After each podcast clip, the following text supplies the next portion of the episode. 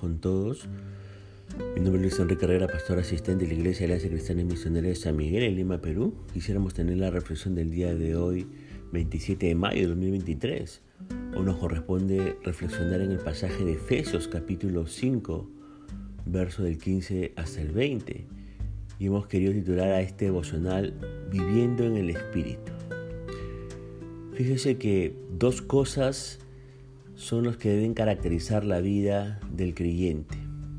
Nos dice el verso 15. Son la diligencia y la sabiduría. La primera palabra, diligencia, eh, significa en el griego cuidado. Señala una persona que tiene criterio y es cauta en su comportamiento, evitando cosas peligrosas o dudosas. El asunto no es simplemente evitar el pecado, sino hacer buen uso del tiempo, sabiendo que, como dice el verso 16, los días son malos. Debemos mantener altas normas de conducta, actuar con sabiduría y aprovechar todas las oportunidades para hacer el bien. En lugar de estar embriagándose como lo hacían antes de conocer al Señor.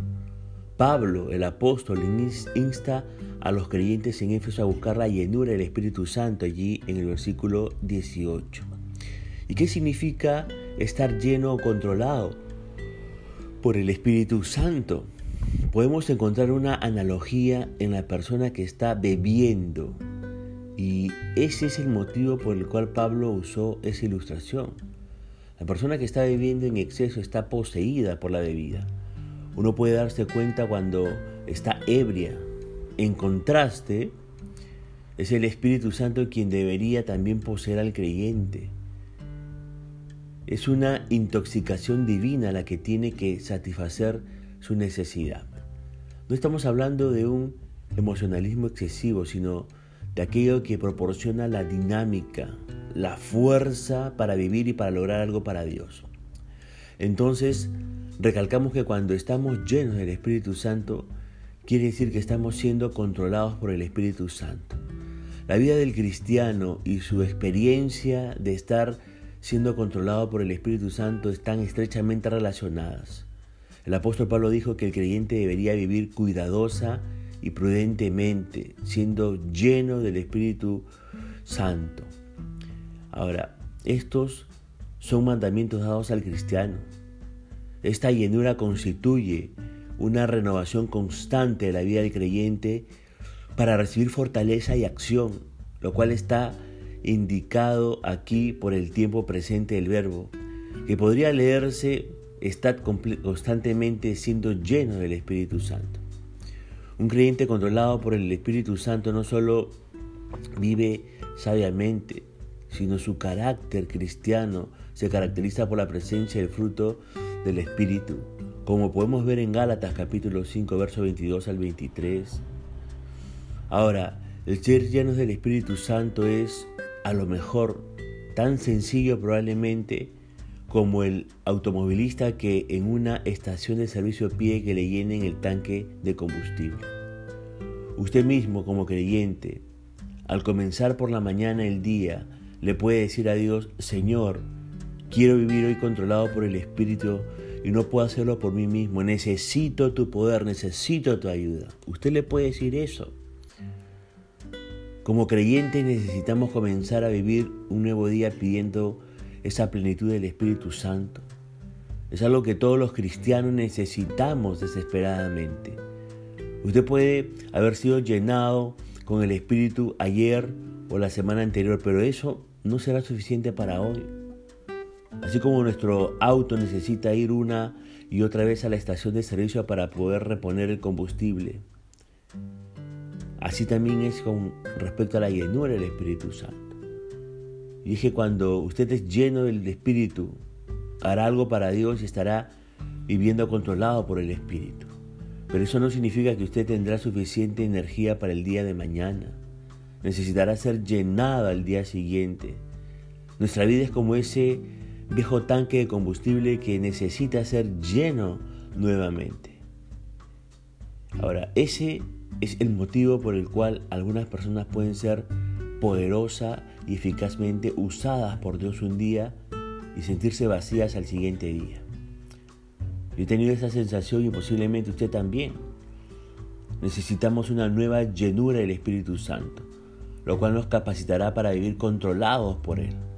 A veces podemos tropezar y caer, como un niño que está comenzando a andar, pero se levanta y lo intenta otra vez hasta que un día caminará normalmente. Dios quiere que usted y yo aprendamos a caminar bajo la guía y energía del Espíritu Santo. Quiere que estemos controlados por Él. El Espíritu Santo no solo les ayudará a alejarse del pecado, sino a desarrollar una buena vida congregacional, dice el versículo 19. Ahora, ¿cuál es una de las evidencias del estar lleno del Espíritu Santo? Dice aquí, hablando entre vosotros con salmos, con himnos y canciones espirituales, cantando y alabando al Señor en vuestros corazones. Ahora Pablo aquí no, no está sugiriendo que los creyentes solo debemos hablar acerca de asuntos religiosos, sino que todo lo que hacemos y decimos debe ser con una actitud de alegría, con una actitud de gratitud a Dios y ánimo para los demás. En lugar de quejarnos, lo cual hacemos frecuentemente, ¿verdad? Debemos enfocarnos en la bondad y la misericordia de Dios con nosotros. Ahora, diría la gente, le pregunto, diría la gente que sus palabras y actitudes reflejan la influencia del Espíritu Santo en su vida? Además, el culto en iglesia debe ser caracterizada también por cánticos espirituales, dice ahí. Y notemos esos tres aspectos de ese canto que Pablo resalta. primer aspecto, no debe ser un canto individualizado.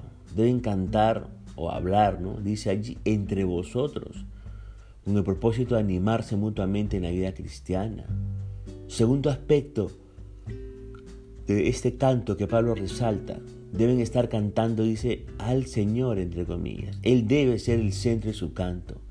Y tercer aspecto, deben estar entonado, entonado, entonando los cantos en vuestros corazones, dice.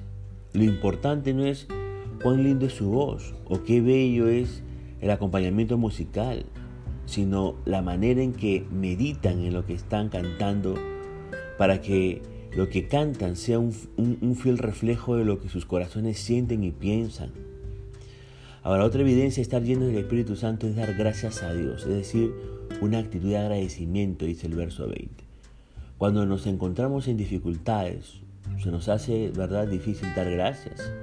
Sin embargo, debemos cobrar ánimo y recordar que en todas las cosas Dios obra para nuestro bien, como dice Romanos 8:28.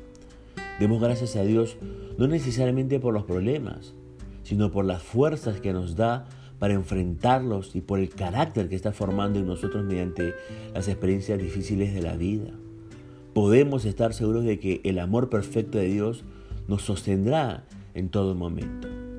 Ahora, expresiones de gratitud como alabado sea el Señor y gracias a Dios por su don inefable y otras similares deberían brotar con naturalidad en nuestros corazones y no como un lenguaje rutinario, una expresión trivial.